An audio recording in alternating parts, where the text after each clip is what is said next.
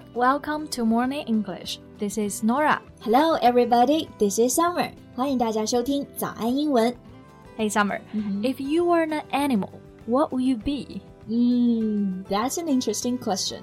You know, I've thought about that before quite seriously, and I would like to be an eagle. An eagle? Yeah. 这是一只老鹰啊。Mm -hmm. Wow. It sounds cool, but why? You know, because then I can fly. And ego is also very powerful prey. Right. It's probably one of the most powerful prey in the bird family. Yeah. 那 prey 意思就是指的捕食者，在鸟类，它应该算得上是最猛、力量最强的这种捕食者了。Yeah, so cool.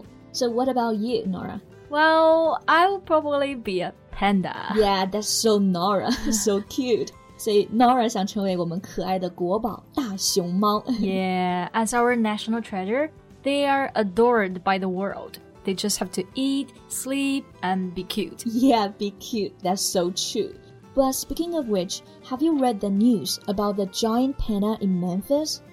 嗯，听说了。那有网友质疑生活在美国田纳西州孟菲斯动物园的大熊猫，他们在国外受到了虐待。Right.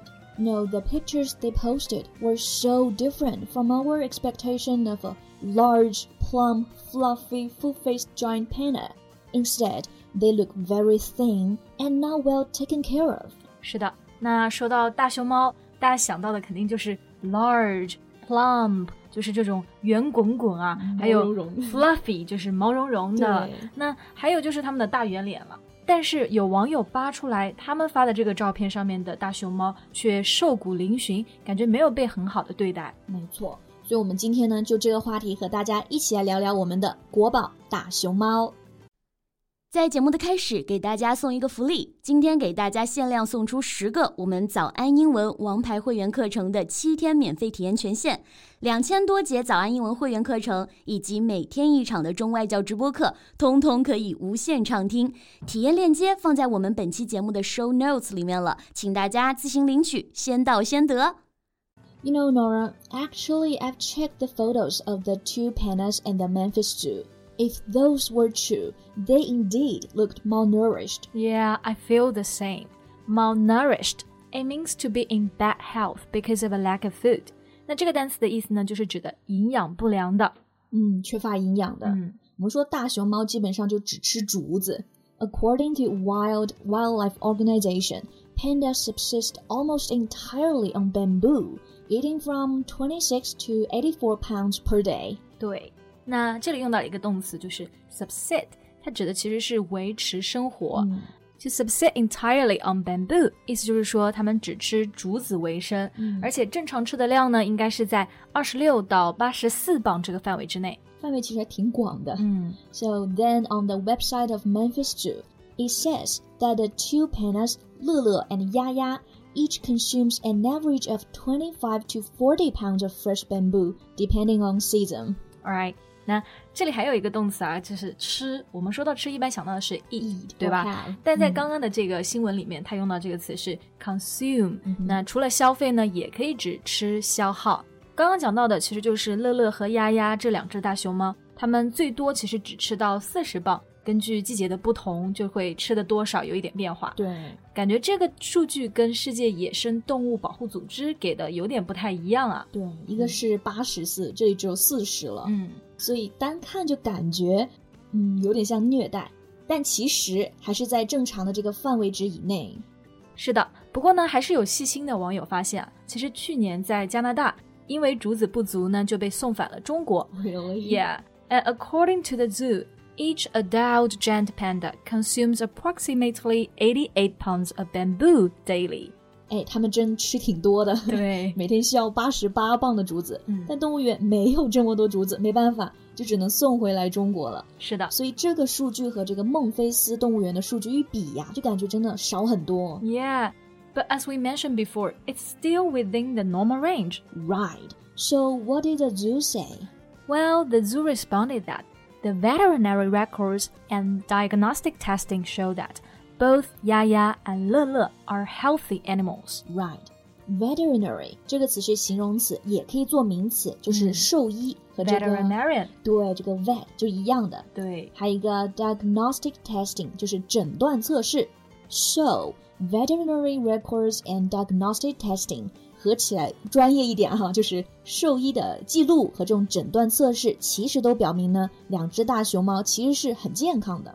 Yeah, and the testing also shows that Yaya does not have any underlying medical or malnutrition issues. 对我们之前讲这个 malnourished，意思是营养不良的形容词，这里呢有一个名词就是 malnutrition，营养不良名词。嗯所以就是说，动物园那边回复啊，没有什么潜在的营养问题，也不像大家所说的营养不良。 Yeah, yeah.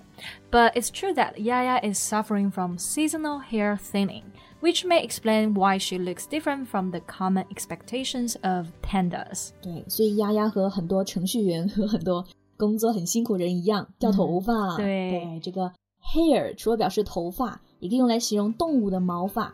所以这个 seasonal hair thinning 就是指季节性的毛发脱落，其实是一种皮肤病。对那么动物园解释，就是因为这个皮肤病呢，所以呢，大家看这个照片就和平常的大熊猫就不太一样。对，不过这其实都是动物园的单方面回应吧。我们作为普通民众呢，其实没有办法去查证。 Right. So, yeah, it's not very convincing. yeah, I think so. But staff at the Chinese Association of Zoological Gardens also stated that it was in communication with the Memphis Zoo and had confirmed that no issues exist concerning living conditions, including food supplies and the panda's living space. 啊， 那这里讲到了一个协会啊，比较长名字，叫做 Chinese Association of Zoologic Gardens，简称呢就是 CAZG。这个指的其实是中国动物园协会。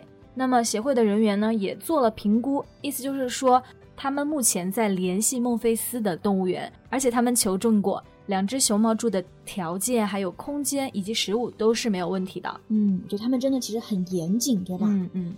Yeah, and also a panda expert and director from Beijing also explained that the odd color of Yaya's fur in the video is due to her advanced age. Yeah，那这里呢说到另外一名来自北京的专家，他也赞同就是前面的观点，就是认为大家看到的这种毛色不正常啊，其实主要是因为 her advanced age，就是年龄比较大了。对，但是总的来说还是让人有点担心啊。Yeah，but I hope what they said is true。 Exactly，就是之前我们还有一只大熊猫叫做美香，对对，它就是在美国旅居。那它在生产的时候啊，也有这种类似就大家很担心的新闻。 Yeah, some netizens noticed that she hadn't eaten after giving birth. And that she had been living in a small den, as shown in the video broadcast. Yeah，我们说它生产嘛，生产就是 give birth。 那么视频上的问题就是说呢，美香啊，生产完几天之后都没有吃东西。对，那还有一个词就是 den，这个呢指的是动物的这种巢穴啊。嗯他们还发现，就是美香她住的这个房间特别的小，所以大家很担心。这种其实都是感觉在对美香的照顾不周。 Yeah. But later, the zoo replied that bears in the wild, including giant pandas, give birth in small dens. 啊，Actually, I didn't know that. Yeah. 所以其实熊类啊，包括大熊猫，它们在野外生产的时候呢，也是在一个很小的兽窝。其实这样子能够更加给它们安全感。是的。And during this time, their focus remains nurturing and protecting their cubs rather than just eating. I see。那 cubs 通常指的就是动物的小幼崽。那大部分动物妈妈们在生产完之后呢，都顾不上吃东西，嗯因为他们的心思其实都在 nurturing and protecting the cubs，就是在养育和保护幼崽上面了。不管是人类还是动物，妈妈真的都很伟大。嗯，而且这个美香啊，它前几次生产其实都这样，有十天左右呢都没吃东西。对，所以这个误会也算是澄清了。Right. But I think I really understand why people show so much concern to pandas. It's all because we love them too much. 对，其实我们对他们的所有的担心，也能够表明我们对他们的爱吧。那真心希望在外旅居的所有大熊猫都可以健健康康、圆圆滚滚的。对，那我们也希望大家和大熊猫一样，每天都吃得开心，睡得开心，玩得开心。对，今天节目就到这里结束啦。That's all for today's podcast. This is Nora. Thanks for listening. This is Summer. See you next time. Bye. 今天的节目就到这里了。如果节目还听得不过瘾的话，也欢迎加入我们的早安英文会员。成为会员，您就可以无限畅听我们每天一场免费的中外教直播课，以及两千多节原创系统课程了。今天我们限量送出十个七天免费试听权限，试听链接放在我们本期节目的 show notes 里了，请大家自行领取，先到先得。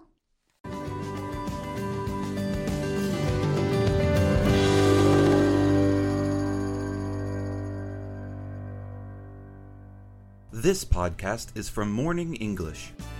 学口语就来早安英文。